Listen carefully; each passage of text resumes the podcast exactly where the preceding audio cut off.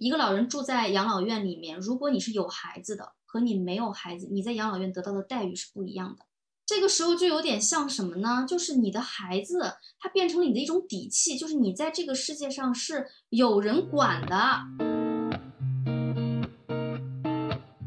之前看华大基因的董事长汪建，他在接受凤凰网的一个采访的时候说过一句很著名的话，他说：“其实这个世界上百分之六十的人会在他生命的最后二十八天花掉自己百分之六十的积蓄。”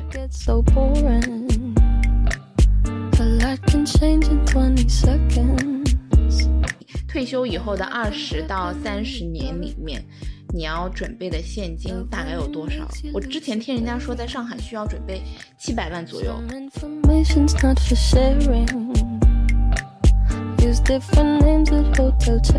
这是一个长寿年代带来的很可怕的一个结果，就是大家都活得太长了，但是人活着，钱没了。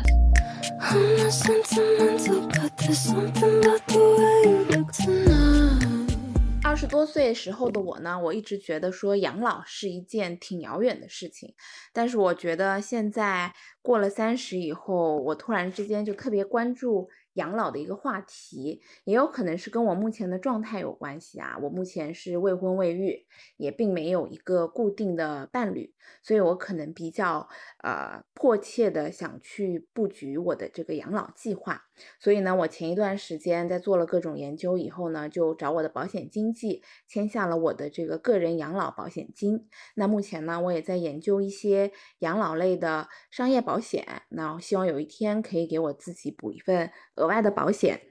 那我不知道九丽你这边对自己的养老规划多不多？说实话，我这一次拿到养老的话题呢，我自己本人的确对养老的规划不是那么多的，因为对于我目前的工作状态、正在创业的情况，我们是想要多努力，在年轻的时候赚钱。如果要考虑养老的话，我比较关心的是，可能养老到底是需要多少钱？以及目前我自己有购买一些年金的产品，以及嗯，给自己做变相的储蓄。OK，那我们今天呢，为了帮大家更好的了解养老这个话题，所以呢，特别邀请了一个来自世界五百强企业的某外资保险大集团的代理人，欢迎 Caroline 小姐。Hello，大家好，我是 Caroline，就是提到的某外资人寿保险公司的代理人哈。从业呢，大概已经四年多了。我下我大概也是三十出头，呃，所以因为我工作的缘故嘛，我也是天天都在研究老龄化，然后人口结构的变化、养老金、资产配置这些话题，所以可能会比较适合这期节目。欢迎欢迎。那我不知道大家有没有想过自己的老年比较一个良好的老年时期的自我状态啊？就是我先说一下我自己对我自己。退休以后的一个生活想法，我觉得我希望自己是一个不用再为财务担忧的一个状态，算算不上财务自由，但至少我不用为金钱而烦恼，身体健康。然后我希望我是有几个三两谈得来的好友是在身边，以及呢，我有一个比较有几个能够让我内心富足的一些兴趣爱好，可以让我退休生活比较充足一点。那我呢，希望我年纪大的时候。我还是有一个很好的经历，活到老学到老的。那我也希望自己在年纪大的时候，不再为金钱而工作，而做更多自己感兴趣的事情，挖掘自己更多兴趣的爱好。甚至呢，我也希望可能年纪大一点的话，自己再去读书，再去进修一些自己相关感兴趣的学科。九力是非常爱学习的，我自己的想法其实也是比较像九力的。我是做好了可以要一直工作下去的打算，就是我会跟一些客户聊哈，很多人会跟我说，哎，我可能打算，我问他们是打算是打算什么时候退休的时候，有些人可能会说五十岁，啊，有些人会说五十五岁，甚至有个最夸张的跟我说他四十五岁就想退休了。我四十岁，对对，理想是非常美好的，但是我自己是真的做好了要一直。一直要打算就这样一直工作下去的，可能是因为看到了更多的这个社会现在社会面的一些这个现象吧，嗯，所以这也是为什么我选择了保险代理人这份工作，因为这样的话我是可以自己来调整工作节奏的，也可以配合自己在不同的年龄段啊、人生阶段啊对于工作这个角色的要求，嗯，所以可能对于我来说，在老年的状态下，我希望自己也是能够一边工作，然后一边享受生活。呃，到那个时候，可能工作对我们来说，应该更多的是一种在创造价值感的需要吧。就我想补充一句，就是，嗯，就是我自己对退休的看法呢，并不是退休了就什么都不干，然后去游山玩水，去。就感觉完全躺平的这个状态，就我过往会认为退休就是完全不工作，等着钱来给我赚钱，然后我就不太为钱而焦虑，为钱而烦恼。但是我后来慢慢想，如果当我退休了，年纪大了，我是什么都不做呢？我肯定会闲不住，所以我才会把自己的退休状态慢慢的调整成，我希望我退休的时候，我有自己想做的事情，我愿意为这个。想做的工作，甚至会花钱，而不再为过往的工作说我是工作要为了赚钱养活自己的这个状态。所以，我把这个这样的花钱的概念作为我是否能退休的一个节点。嗯，明白。我觉得这个可能跟我们现在人跟以前的那代人整个的对于工作的要求都是不太一样的，或者对于退休的期待，其实我们现在工作模式跟以前就完全不一样了。我们很多人都是自由职业者，对吧？就我希望退休之后，我还有很多自己个人的价值感。嗯，对，我觉得大部分人对于所谓的退休，其实还是不是真正的一个躺平，还是说希望可以找到一份除了现在工作以外的一个所谓的忙碌的状态。就 Caroline，你刚刚讲到的很多人，我也有听到过很多朋友说，他想四十五岁就退休，他其实只是想离开这份为了赚钱而工作的一个工作状态。他想要达到的一个理想状态，是为了自己的兴趣爱好而去赚钱的一个工作状态。我觉得这是这两个完全不一样的概念。是的，我觉得我们感觉我们聊下去要把这期定义为重新定义退休，以及为了什么而工作。对，突然变成灵魂拷问。好，那说实话，其实我后来有想一下，我。真正开始跟朋友啊，就是我们这一代千禧一代的朋友们讨论养老这个话题，倒也不是说三十岁以后开始这个话题的。其实我二十多岁的时候。就已经开始跟我的朋友们有讨论过这个话题了，因为我们讨论最多的呢，就是老了以后大家怎么办？因为我们那个时候的状态都是一个属于没有一个固定伴侣的状态嘛，然后我们就想过，就是说，比如说大家几个好朋友租一个大的房子，然后住在一起，然后相互就是照顾。然后我也有听到我朋友就是说，他们想离开现在这种一线、超一线大城市。回到一些小一点的二三线城市啊，或者海滨城市去养老。自然环境比较好，又或者是去到一些呃农村归园田居的那种生活方式。然后我之前呢也有听到过有人跟我说，就是上海的一个嗯比较有钱的一个大伯，他就把自己几套房子全部卖了，然后呢就跑到私立医院去，就是长期租了一个独立病房来进行养老。所以我不知道你们几位对自己的一个养老方案有没有想过呢？就对于我来说呢，我还是希望抓住我现在三十多岁正在赚钱的黄金年龄，多赚点钱，然后也是希望这个钱不要乱花，多积累我的这个能增值的资产。另外就是养好身体，保持健康。那我对前面你说的这几个方式比较有感触的，就是那在私立医院独立病房养老。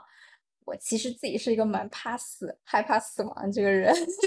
所以我我觉得我养老的话会比较在意。可能我年纪大的时候是否有比较好匹配的医疗资源？我觉得私立医院找个独立病房来住的话，未尝不是一个选择。我觉得这个选择蛮好的，就是能及时获得一些医疗的救治。但是同时呢，我也在想，比如像前两年这个情况，有可能反而在私立医院，在一些医院居住的话，是不是有可能会更容易感染到一些疾病？所以我也在思考。这个私立医院的这个事情是否可行？那 Karen 呢？对，就是嗯，对于我来说的话，嗯，我觉得就是这两者之间有一个匹配度的问题吧。因为我听蒂娜的分享，可能她和朋友之间讨论的更多的是呃目标，就是我想要怎么样养老，它其实是一个解决方案。然后九力他现在。关注的比较多的还是说过程，嗯。就是我要怎么样在我能够赚钱的黄金年代，先尽可能多的创造财富，同时通过像你之前提到，你有做一些定期储蓄啊，或者强制储蓄啊这样子的长期的投资，然后帮我来存储和保留下来这些财富，等到我在需要用的时候，等到我有了一个具体目标的时候，我再来看怎么样用我所积累的这些资产啊，这些财富去实现我的目标。我觉得九力现在可能关注的点还是比较多的是 focus 在这个过程上，嗯，就所以这个有点很 tricky 的地方就是这个目标也好，过程也好，就这两者要在什么时候匹配，它有个匹配度的问题。嗯，就我刚才听蒂娜讲嘛，呃，她朋友们的三个解决方案，哎，其实不管是哪种形式，它其实都涉及到了我们在谈养老这个话题的时候的两大板块，一个就是生活成本，说白了就是养老金，就是我这个手头的现金流钱够不够用；再一个就是九六有重点讲的医养资源，因为我们老了的身体的状态肯定是不如现在的，到那个时候我们需要更多的调理、更多的护理，甚至我们已经是一个疾病的状态了，嗯。是需要直接进行治疗的，甚至有时候是抢救哈。嗯所以 抢救及不及时也很关键。所以这两大板块呢，你要两者兼顾。那准备养老金，无非是考虑，不管你是去外地也好，离开上海也好，还是我住在一个养老会所也好，它都涉及到一个基本开销，当地的基本开销是多少？嗯，是我是不是能够负担得起？那其次就是有没有，首先价格是合适的，我负担得起；其次它的服务是有保证的，是有一个评估体系的，我是有一个申诉的通道的。有这样子的一种有保证的服务的医疗资源来照顾我。那那你比如说养老资金这一块，就是呃呃零花钱、基本开销这一块，那它可能要覆盖的是整个老年时期。那以我们现在如果六十岁退休来说，现在的上海市平均寿命是八十六岁。那我现在看到我小区里很多老人，那种晒太阳的上海老人，可能已经快九十岁了。那嗯在这个长达二三十年的老年时期，我们准备的首先我零花钱、日用品的钱够不够？那后者呢？我们刚才说的医疗资源这一块，呃，它很有可能就是我们在最后的十年是需要的。身体好的人可能就是最后的三五年，但是它的花费是非常巨大的。我之前看华大基因的董事长汪建，他在接受凤凰网的一个采访的时候说过一句很著名的话，他说：“其实这个世界上百分之六十的人会在他生命的最后二十八天花掉自己百分之六十的积蓄。”所以我就在想，刚才我们前面在聊，我现在要攒很多的钱啊，我现在赚钱黄金年龄，我要我要做很多的储蓄啊。但是可能对于大部分人来说，我会在最后的二十八天花掉这我存的这些钱的百分之六十。嗯，所以这两个板块是我们需要去考虑的。不管是我现在在在赚钱也好，还是说我在设想我未来要怎么养老也好，这两个板块我们在什么时候去匹配它，匹配到什么样的程度才算够？我们应该什么时候开始做这个选择？呃，我现在这个过程要如何匹配我最后的那个目标？它应该是一个动态调整的过程，其实是需要我们更多的随时关注的。我突然很想问一个比较具象化的问题啊，嗯就是你退休以后的二十到三十年里面，你要准备的现金大概有多少？我之前听人家说，在上海需要准备七百万左右，有这么贵吗？二十到三十年啊，二十到三十年，呃，这个就是这个怎么讲呢？可能在上海这个城市，它本身代表了一定的生活成本，对吧？生活质量放在那里了，硬性成本。嗯但是说到底，这个事情是丰俭由人的。就像我们之前有很多客户，他做教育金规划也是这样的。他说：“我这个孩子，我现在从现在开始养到他独立二十二岁，我要花多少钱？”那嗯算下来，好像我也听过一个说法，是你刚才说的七百万。但是我也有同事，我也有同事算下来说他们家孩子两百万就够了。所以我觉得应该也是丰俭由人。，OK，对，其实很好算，你可以算一算。假设我如果是从我的六十岁开始 plan 我的这个，我们就说你刚才说的零用钱好了，普通的养老金，我们先不考虑医养那一部分啊，就是我正常花费，我从六十岁开始到我们刚才说八十六，二十六年嘛，二十六乘以十十二，就是我们具体的月数嘛。那你去设想一下，可能我未来一个月的开销是多少？你这样乘一下，其实八会有一千个数字，八千。算八千的话是两百四十九万，对，两百五十万左右。对，两百五十万，两百四十九万六嗯千，嗯可是我觉得这八千是不是还有通胀呀这些的影响呢？就包括我们物价现在已经也不再涨。你说我们小时候，对，我还记得在我们家门口可能吃个云吞面也就是五块钱，现在十五块钱，就是价格一直都在涨。所以如果我们单纯去算现在需要八千的话，我觉得至少得按双倍，我觉得双倍是比较保险吧。因为是这样的，其实当我们真的去做一个这个养老规划的时候，我们是有一个计算器的，嗯，就是在养老的这个东这个工具上面，不管是我们的社保局也好，还是像我们这样子在做这块规划的公司也好，我们都是有相应的计算器的。这个计算器它会输入刚才我们说的所有的元素，你也可以输入你对于你的一个退休工资的一个预计，这个也是可以算出来的。嗯，我们再渐入到刚才我们说的预计一个通胀率。嗯，我们把所有这些数字都输进去，它会有个公式帮你形成大概有一个计算的总量，这个是可以算出来的。那可能我们现在这样口算的话不太好算哈。那其次就是说到通胀这个问题是很有意思的，因为其实通胀它往往是发生在经济高速增长的时候。嗯，那我们都知道，我们国家在过去的二三十年一直经济是高速增长的。那么我们也知道，从今年开始，从我们国家的这个会议精神中也传达了哈，我们接下来就是进入到稳健发展的阶段。稳健发展的意思呢，就是我们要开始重质，哎，不重速度了。嗯，哎，那所以说，其实我们未来还会不会像过去二三十年这样去通胀，这个真的是要打一个很大的问号的。你比如说，我们常常会对比我们邻国日本嘛，那我们都知道日本已经通缩很多年了，嗯，所以他们的养老金，就他们的保险公司跟他们 promise 养老金的时候是毫无利率的，就是你现在存多少钱，我保证在十年之后给你多少钱，他们就很开心了，就是完全只是一个保本的东西，嗯，这个就是因为他们已经进入到通缩的年代。那对于像我们普通人来说，很多人其实都是按最低的基数去交社保和公积金，那实际上这笔钱到了退休的那一刻，其实是不是基本可以忽略不计？就实际上这个钱就没有什么。嗯，这个这个问题很好，这个其实呃跟我们国家的整个社保制度是有关系的。嗯，因为其实，在养老这件事情上，这是一个全球人民的问题，对吧？只要我们人活着，就要面对养老嘛，所以它也是各国政府他们每一届政，他们每一届这个政府班子都要去，就很头疼，都要花很大精力去解决的一个社会问题。那目前整个全球范围来说，养老呢就是三大板块，我们叫三大支柱哈。就任何一个国家，它的养老一定只来自于这三个板块。第一个呢就是国家，就是国家作为第一支柱。第二呢，就是企业，企业是第二支柱，那个人呢是第三支柱，无非就是你每个国家这三个柱子的粗细程度不一样，就表明了你这个国家的养老制度它是呃根植于就是更靠哪一个哪一个板块。那像我们国家就很明显，嗯，我们的第一支柱是非常粗的，在过去的几十年里面，包括我们爸妈现在很幸运还能领到养老金，他们都是在吃这个第一支柱的红利。那国家呢这个。柱子非常粗，就意味着我们另外两条柱子是非常细的。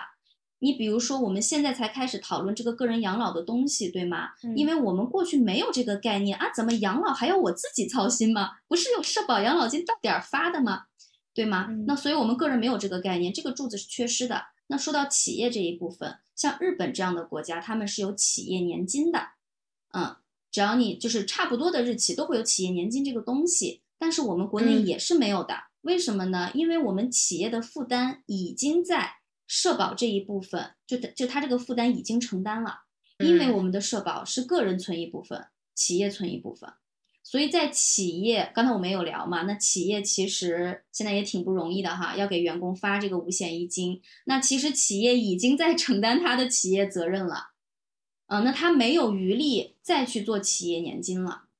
嗯，所以，我们国家的社保制度长期以来的设计，导致了我们现在是这样的一个局面。那我们看比较金融比较发达的国家，比如说美国，它的三个支柱子是都有一定的体量的，同时第三支柱是最粗的，也就是他个人养老金的那一部分，个人筹划那一部分是很粗的。那所以，美国它最著名的养老计划叫四零一 K 养老计划，对我就是一个鼓励。对，就是他会鼓励所有加入工作的人，你开始加入这个四零一计划，自己给自己存养老金。那这不就是我们现在国家在推的个人养老金政策吗？嗯，其实它背后的逻辑是一样的。对，就是蒂娜前段时间买入的，也是我们国家其实看到了现在的情况，他在做同样的事情。他虽然晚了一些年数，所以为什么美国没有退税哦？没有这么大的退税，为什么我们要给退税？因为一定要给大家一些鼓励，大家才会去做这件事情。嗯，我们未来才有希望让这个个人养老金的支柱慢慢的粗起来，从而减轻这个很大的社会问题的压力。嗯，因为刚好。去年底的时候，我去美国，刚好见我的外甥女嘛，她就有跟我说这个四零一 K 计划，她会说她把她的薪资的这些都会拿出拿出多少，然后而且我我印象听她讲说这个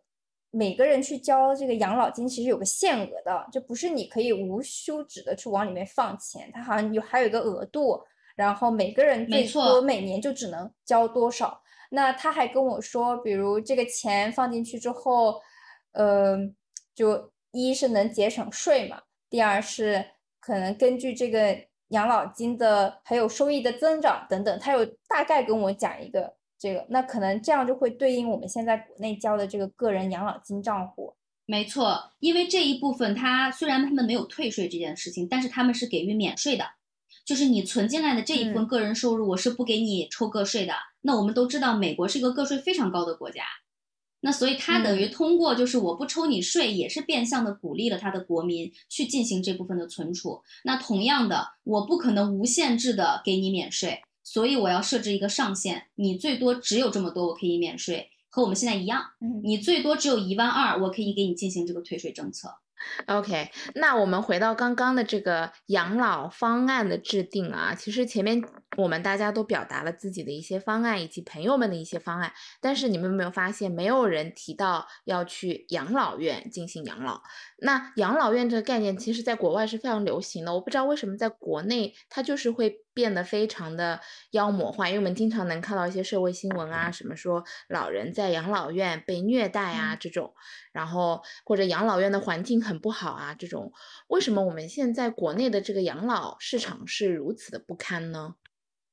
我个人了解到的一些信息是，养老院一般它能匹配的看护比较少，专业医疗资源也比较差。通常都会照顾不过来。那如果他人员都不匹配，我会觉得那老年人本来就是人身体容易出问题，而且是需要照顾的时候，那人员匹配不够，那他们也会有一些不好的体验和感受吧。那对于我自己的爷爷奶奶这一辈来看，他们会觉得去养老院是个很惨的事情，就是他生儿育女、养儿防老。已经养育了那么多的孩子，那把他送去养老院，那自己的孩子不来照顾他，他是觉得非常惨和没有面子的事情。对，老一辈是这么想的，对吧？然后哪怕像我爸妈，他们现在还在年轻到处玩，那他从小其实也有给我灌输这样的概念，就是爸妈老了，你要要赡养我，要给我养老，然后要照顾我，所以我会觉得，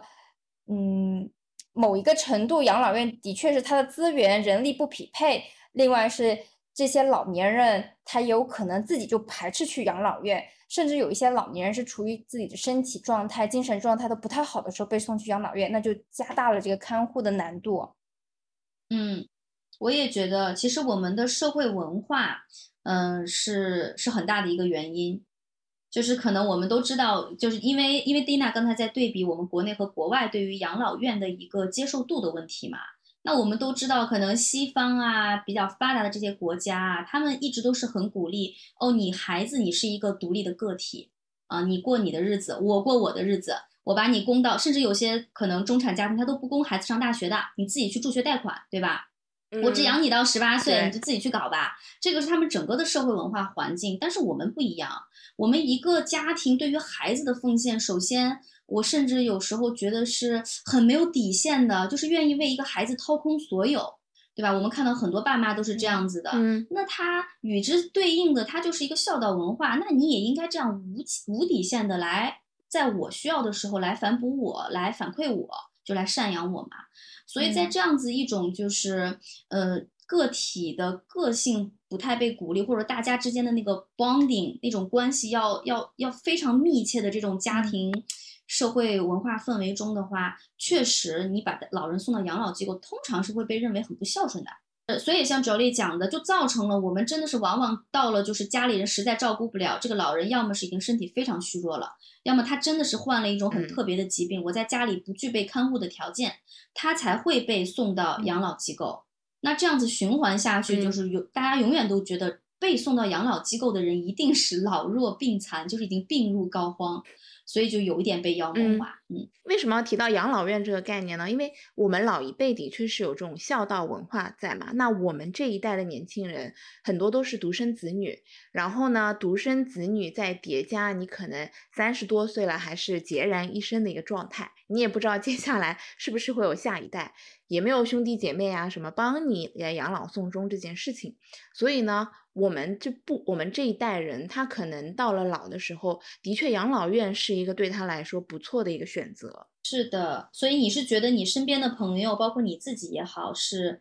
呃，接受度接受度其实也不高，是吗？呃，我是 open 的，如果是比如说环境好的，然后各种都比较呃舒适的话，我觉得是 OK 的。对我自己的观察是这样，因为我接触很多客户嘛，然后我同时也接触很多养老机构去参观，呃，各种类型都有，普惠型的、高端型的、医养型的，都是各有千秋的。那我接触这些客人中呢，我也会发现，其实。呃，我们去挑选一个，像你刚才有提到几个关键词，就是嗯，环境比较好，对，服务比较好，对吗？就总体来说是有一定品质保证的。这样的养老院，它的花费是很不菲的。所以现在有时候有些年轻客户跟我说，我不担心的，我老了以后就去养老院的。我心里的想的是，你去得起养老院吗？如果你要去养老院这个计划，前面算的三百万，我觉得你这个计划。对你这个计划可能要 double 了，姐妹，多存一点吧。七百万起跳，可能真的是这样，真的吗？嗯，是的。就方便了解一下现在市面上养老机构的收费吗？呃，我们就说一个 average 好了，说一个稍微平均一点的，我把低的高的稍微拉一拉。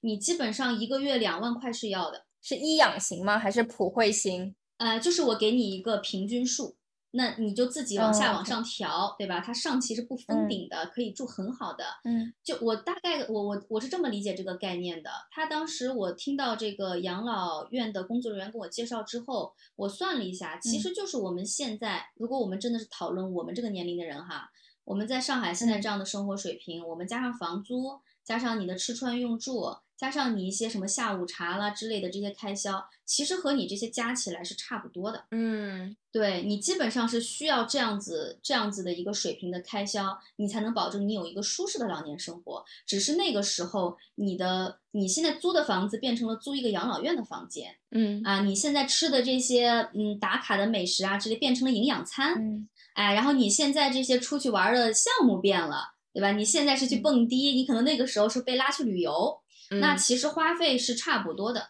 那么问题来了，你的养老金有两万吗？没有，可以问心自自问，然后算一算。对，嗯，对。所以我就会发现，我的客户中啊，其实有很多人，反而是可能他们有其中不乏六零后、七零后哦，他们都会跟我说，我以后是不会指望我女儿的。他女儿也是二十多岁。呃，在很大的这个外企里面工作，收入也不错的，呃，所以这个客户他本身也是有一定财富积累度的，他是很 open 的，他就告诉我说，他应该就是愿意早一点去养老院养老，跟她老公一起。嗯，但是你注意到了有意思的地方吗？她要跟她老公一起，哎，所以就是说孤独，哎，解决这个孤独问题还是一个很大的话题，因为她有老公一起，所以她愿意换个地方生活。但是对于孑然一身的人，是不是愿意？进入到一个新的群体生活，这个又是我们自己要想的了。我突然还蛮好奇，就我有两个问题还比较好奇的，一个就是，比如医养型，它的医疗条件怎么样？就毕竟我们现在国内很多的医疗的资源还是集中在公立医院嘛，嗯，所以如果碰到一些重大的疾病，它是在这个养老院它就能得到救治，还是它需要到就及时的送往一些公立的医院？然后这是我第一个问题。那我第二个问题是。比如刚刚说的这位太太想跟她的先生一起住养老院，可是在我看来，养老院如果他人很多，也像有一个校园、老年校园的样子，反而这样是是不是更有利于他们结识新的朋友呢？好的，其实这两个问题可以合起来回答。你刚才问的这些问题呢，它就涉及到了养老院的形式其实是各有千秋的。我刚才有提到普惠型、高端型、医养型，这只是我从个人层面给了它一个大致的分类。但是你现在去到每一家不同的养老院，他们还有自己的特色，不管是他们的这个设置的地点是在市区，哎，那就热闹，对吧？人气儿旺；要么是在郊区。你就像在这个澳洲、美国这种大农村生活一样，就是好山好水好寂寞，环境是特别好，空气是特别好，但是人很少，所以其实它都是有各自的特点的。那加上现在我们国家在加速进入就是深度老龄化的这样一个程度，其实养老产业是一个蓝海。并且它会在未来有越来越多的资本、越来越多的资源会进入到这个领域。我相信未来会有更多样的养老院呈现的。可能我们现在刚才的讨论都是基于我们之前的一些刻板印象也好啊，或者接触的一些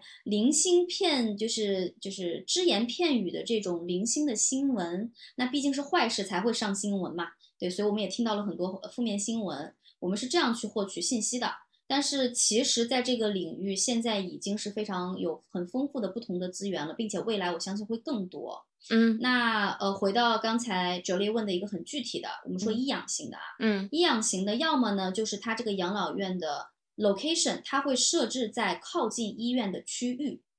这样子它是可以搭借到这个呃公立医院的这种公共资源的。那现在我看到的有些高端型的。呃，养老社区，比如说我说的在好山好水好寂寞的地方，例似呃，例如朱家角这样的地方。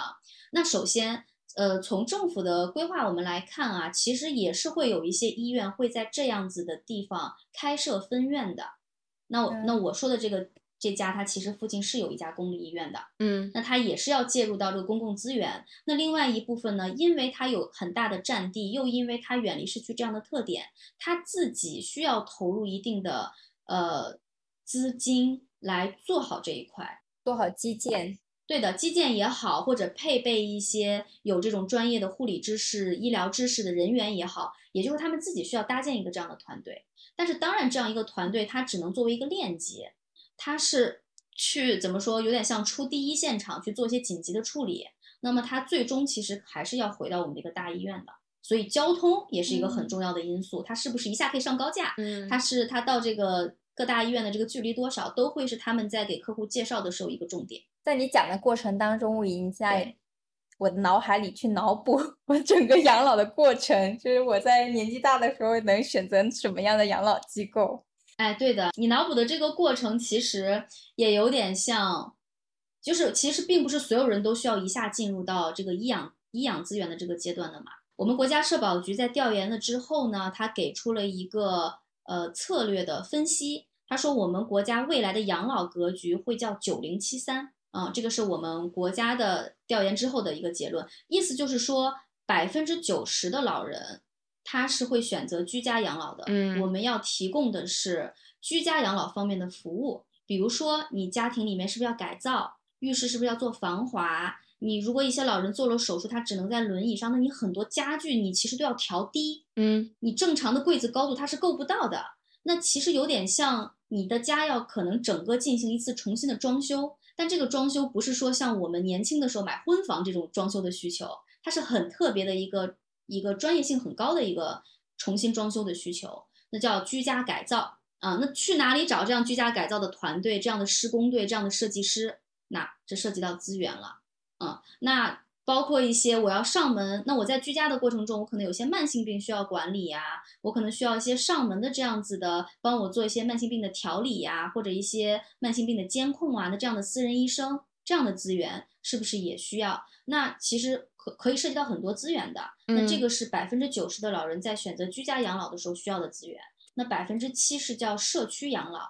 那社区养老的概念有点像我们政府的社区，就是我们说的那个社区啊。社区工作者应该和住在你社区的这个居民有一定的联动。那目前其实据我了解，因为我有在做社工的朋友，他在社区工作，确实是会给这些老人提供一些上门搓澡服务啊，嗯啊这种帮你家里面居家清洁服务啊。但是同样的问题就是这件事情我们交给政府来做，它就是普惠型的，它是要像医保一样顾全到所有人的。但是这又决定了一个问题，就是人少需求多，对吧？那所以未来肯定还是会有商业机构进入到这个领域提供服务的，嗯，那最后的只有百分之三的老人，他才会进入到一个我必须得住养老院了这样子的阶段。嗯对，所以从我们人类的这个，从我们人的这个整个养老的衰老的过程和人群的需要程度来说，这个比例我们最终落到养老院的比例并不大，它只是最后的百分之三。嗯哼，嗯，当然，我们如果说到一个高端的养老社区，它又是另外一个话题了。就是我可以年纪轻轻，我明明可以居家，但我不，我就是想要住在高端的社区里面。啊，那这是另外一个话题，它可能有社交的需求啊，可能有子女远在海外，反正住在哪里都一样的需求都有可能。那其实听下来，我觉得未来虽然人口结构变动会非常大嘛，但是养老这一块，从国家也好啦，到呃这个资本面来也好啦，他们其实已经在做各种的前期的规划了，所以未来还是非常的可期的。是的，国家呢是做这个政策的引导，包括推出这种呃个人养老金，包括一直在为保险公司做广告、做背书，鼓励大家全民有这个保险意识，这是国家在政策上去引导的。嗯但商业资本呢，无非是看到商机，对它可以在这里去获利啊，那他也愿意加入到这样子一个蓝海中。那对于我们个人来说，就是我们有没有做好足够的准备，包括资金方面的准资金方面的准备，包括你在这个资讯方面的，你了解多少？你了不了解养老到底是怎么一回事？你知不知道你在老年阶段的时候，你到底需要哪些资源？这嗯种知识层面的啊，资讯层面的，我们有没有做好这样的准备？嗯，好，那我们先来看一下，就是现实生活当中我们身边的这些老年人的状态啊，这是我目前看到的一些几个状态。一部分呢，老年人他们是现在退休以后，他其实并没有实现自己的理想化的退休生活，而是在帮自己的子女带第三代。那还有一部分老人呢，他们其实呃在那个退休的生活呢，已经开始生病了，所以呢，陆续的掏空了自己啊、毕生的这个积蓄来进行治病。那还有一部分老人呢，他们可能已经没有老伴了，那子女又不在身边，所以他是缺少一定的精神支柱。然后我之前看到一些报道有说，大部分的老年人他们其实普遍都有一些心理上的问题，比如说抑郁啊、焦嗯虑啊这些，主要原因还是因为缺少陪伴造成的。那还有一部分孤寡老人就更不用说了，就是完全没有生理跟心理上的一个照顾。那中国传统意义上，我们前面有聊到嘛，孝道啊之类的，养儿防老。那请问你们觉得养儿是真的会防老吗？对于我爸妈来说，他当然希望我们我们这一代能给他养老。但可是我自己的话呢，我反而是跟现在大家蛮多人的思维是一样的，是我们自己如果有能力给予下一代一些经济上的支持，能教育好他，但是实际上大部分呢，我感觉也要靠他自己。可是对应的话呢，我也是希望我自己也是一个独立的个体，我自己的养老问题我自己会考虑好。所以到现在我还是更关注自己到底能不能多赚钱。然后唯一的忧虑呢，就是担心现在我爸妈也开始慢慢老了，虽然他们还是能去走动、去玩儿，但是一旦未来的这个十年、二十年，面对我爸妈要去关于他的生病啊、医疗啊，然后他的养老需要花钱的时候，我怎么承担？其实这个问题我的确是有考虑的，但是我现在也无能为力。是的，嗯，我觉得我们三个都是作为女儿，可能 是从从从这个作为女儿的角度来看爸妈的养老的，就是养儿防老这个，可能更多的是父母考虑，还是说我们未来指不指望养儿防老吗？就是养中，我想 clarify 的是，我们中华民族这个传统概概念“养儿防老”，它是真的有用吗？因为我想说的分享的一个故事是这样的，就是我我的亲戚，他其实呢就是属于生了一个儿子，儿子结了婚以后呢，他在帮他的第三代啊，就是带这个第三代的子孙辈儿嘛，然后还在各种补贴子孙辈的一些学费啦、生活费啦之类的。然后呢，他的第二代就是属于可能也不太争气，所以在外面欠了上百万的债。那他呢，就是退休了以后呢，他还要出来再次工作。那好在是他有一些硬技能在身，他自己是医生嘛，所以他可以去做一些比较高端、高收入的工作，很快的。就是攒够这个债，过百万的债，帮儿子还清这个债。所以你觉得这是养儿防老吗？在我看来，这个就是你儿子是来讨债的，你儿子是来讨债的，你这个儿子不是来，就是让你防老的。对，这个有点像我们说生孩子，其实也挺像开盲盒的，你不知道开出来的是一个什么样的孩子。其实我之前一直都是。觉得养儿防老这个概念在现在已经不存在了，嗯，因为一个是我看到我们的爸妈这一辈，其实，嗯，其实他们并不指望我们真的能够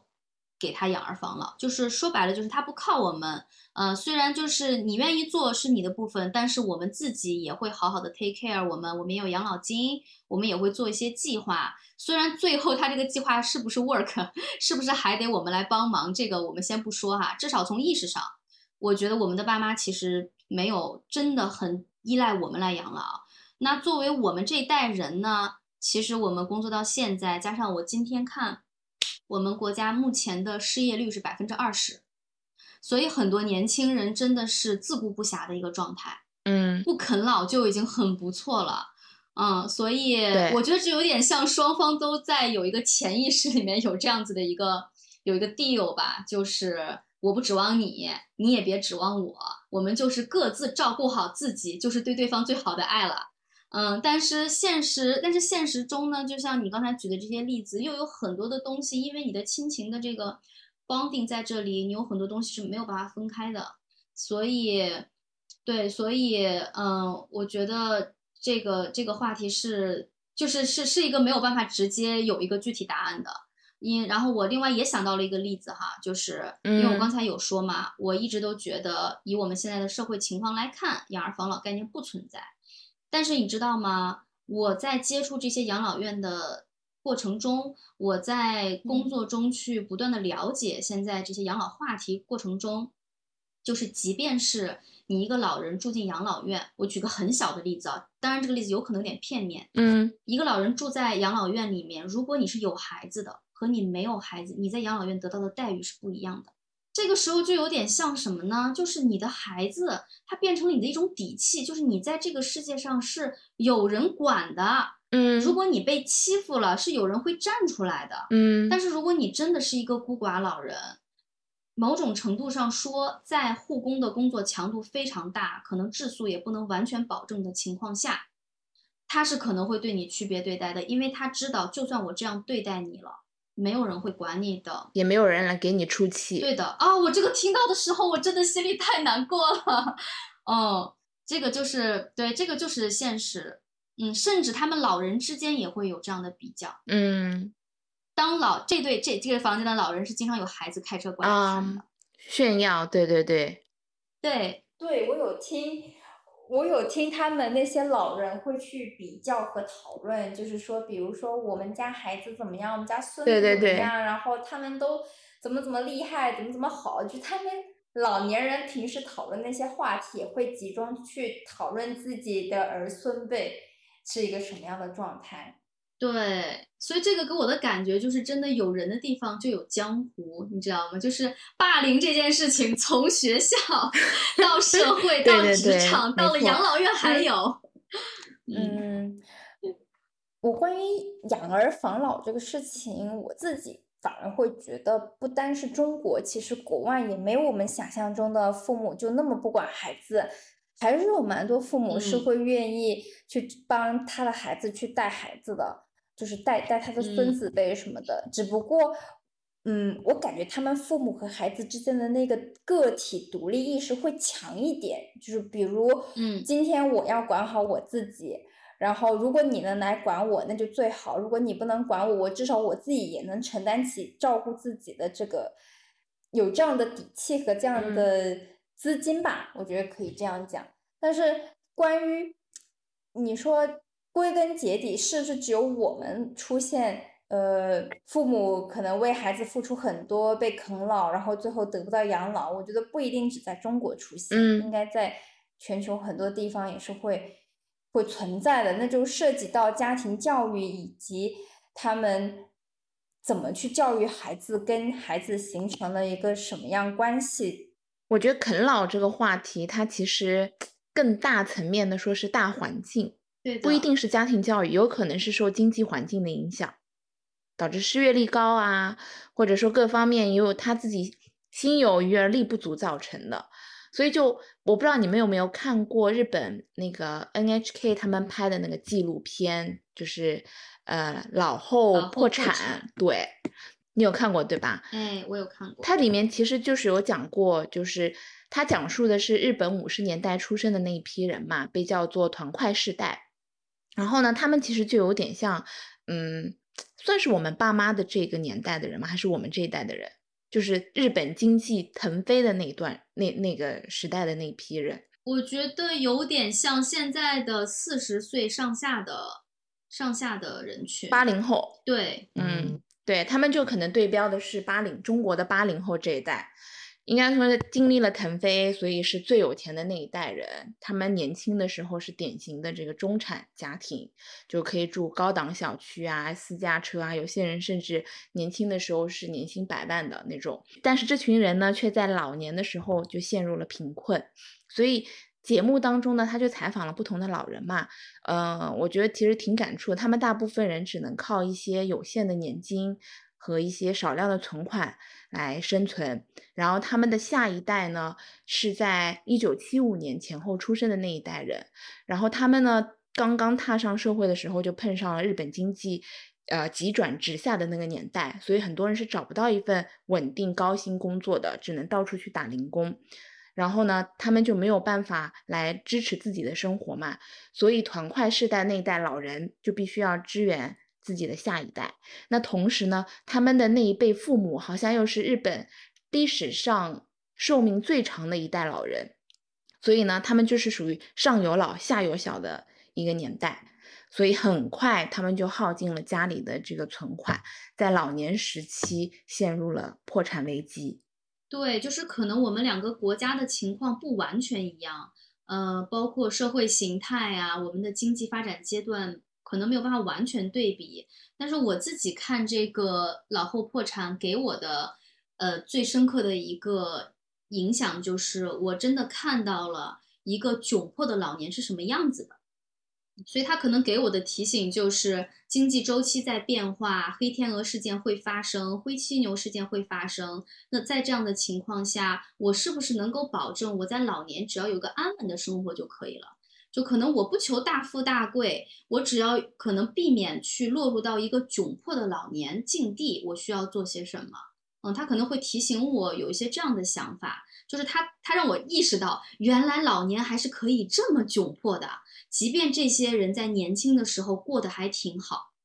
嗯，因为我最近刷微博也好啦，刷小红书也好，我刷到过国内有一种情况啊，是一个全新的职业叫。全职儿女，他就是这些子女们呢，他们就不用去上班，不用早出晚归，然后呢，也没有职场零霸，他们的老板就是自己的爹妈，每个月呢有保底的工资拿，他们的工作呢，也就是说早上九点起床，十点遛个狗，然后就是去厨房帮忙做个午餐，吃完午饭以后睡个午觉，下午刷刷手机，晚上再帮忙做做晚饭，饭后再陪父母散散步聊聊天。一天工作就结束了，所以 我觉得照此看来，就感觉我们国家好像很有朝着日本这种发展的一个危机感，你知道吗？就他们现在也许很开心啊，感觉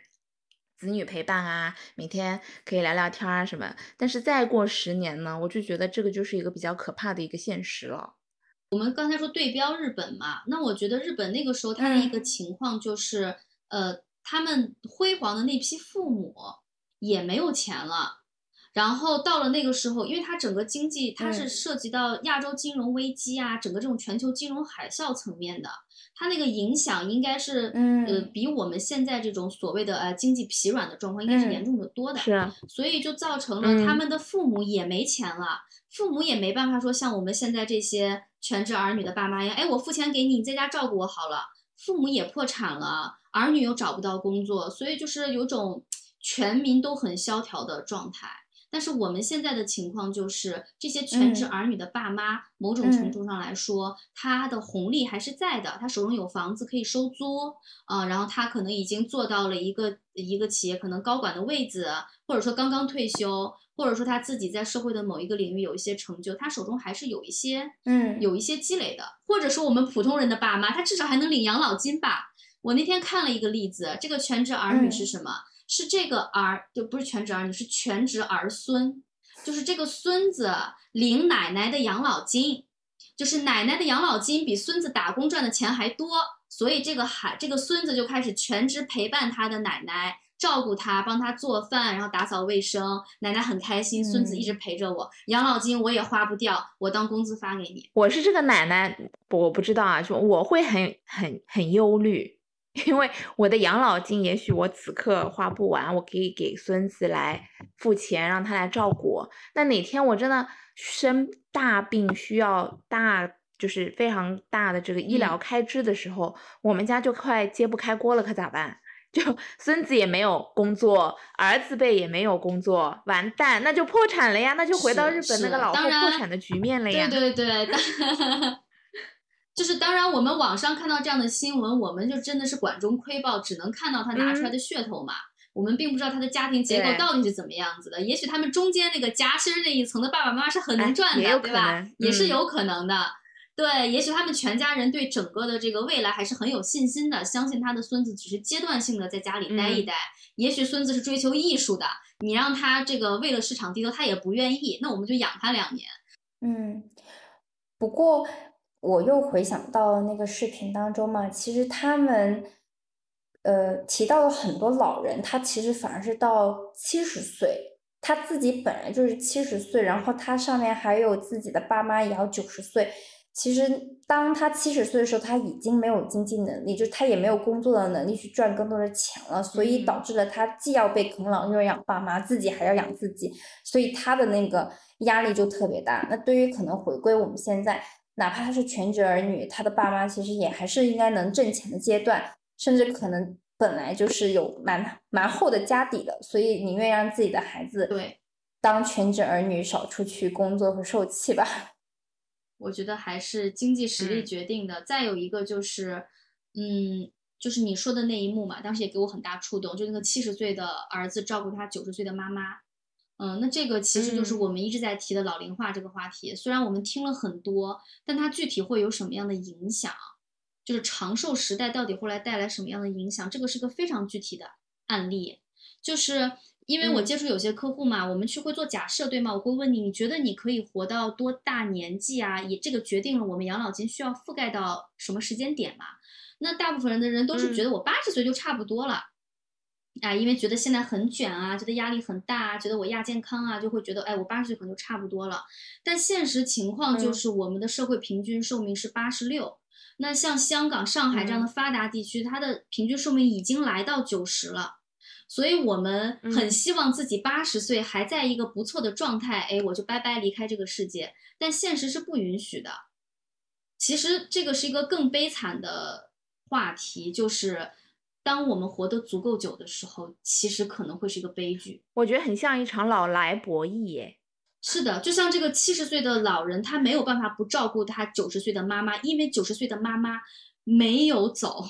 那这个责任就得继续下去，这个苦就得继续吃。对，所以这是一个长寿年代带来的很可怕的一个结果，就是大家都活得太长了，但是人活着，钱没了，就像小沈阳说的一样。对，我去年底接触了一一对，呃，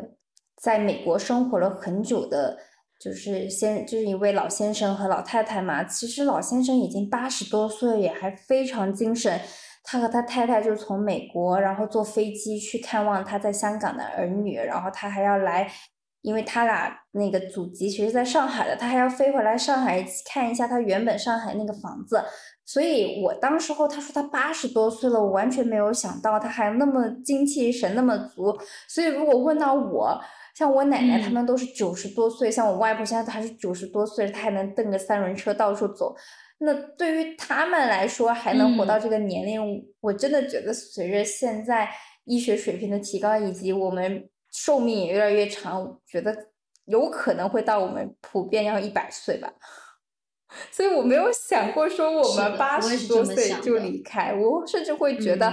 为什么我会想着我一定要一直有保持一个工作的状态，让自己有这样生命的活力呢？那某个程度，我也会预想到，有可能我自己要活蛮长的时间，要要多为自己的养老做准备。另外一个呢，对的，对的。另外一个呢，我关注到，其实是无论是日本还是国内，都有老龄化一个非常大的问题，就是生育率下降了。就是当我们去讲，没错，没错，嗯，这两个是恶性循环。因为我们现在其实到我们。我我们几个都是还没有生孩子，然后整体的生育率对 对少子化，生育率也会降低。那养老其实问题越来越加剧的就是社会这个国家缺少年轻的劳动力，去就是把他的这个劳动力转化为金钱去养老我们这个 社会到时候老年人。你说的非常没错，这就是为什么我们刚才提到说，我当我们谈养老的时候，我们在谈什么？其实是两大板块。我们一直都觉得我聊养老无非是养老金，这是我们以前的一个概念。但其实现在我们你想象一下就可以想到，我们未来还要争抢的是劳动资源。虽然我不太想要这样制造社会焦虑啊，就是用抢夺这样的词语，但是确实是这样的。像 Jolly 刚才已经预见到了，未来年轻人是少的，需要养老的人群是多的。那么我怎么样去获取到能够 support 我的年轻人的提供的养老资源？嗯，那所以资源真的是很大的一块。好，那我们今天呢，跟大家聊了一下关于我们作为千禧一代对于养老这个话题的一些个人看法，以及对于市场上目前一些养老方案的现状有了一个讨论。那在我们下一期节目当中呢，Caroline 会跟大家普及一下，也就是我们国家养老。三大支柱里面的个人养老金会跟大家有一个非常细节的一个科普。那期待各位的下一期收听，我们下期再见，拜拜。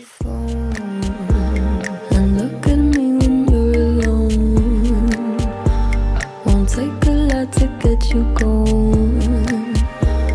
I'm sorry if it's torture tough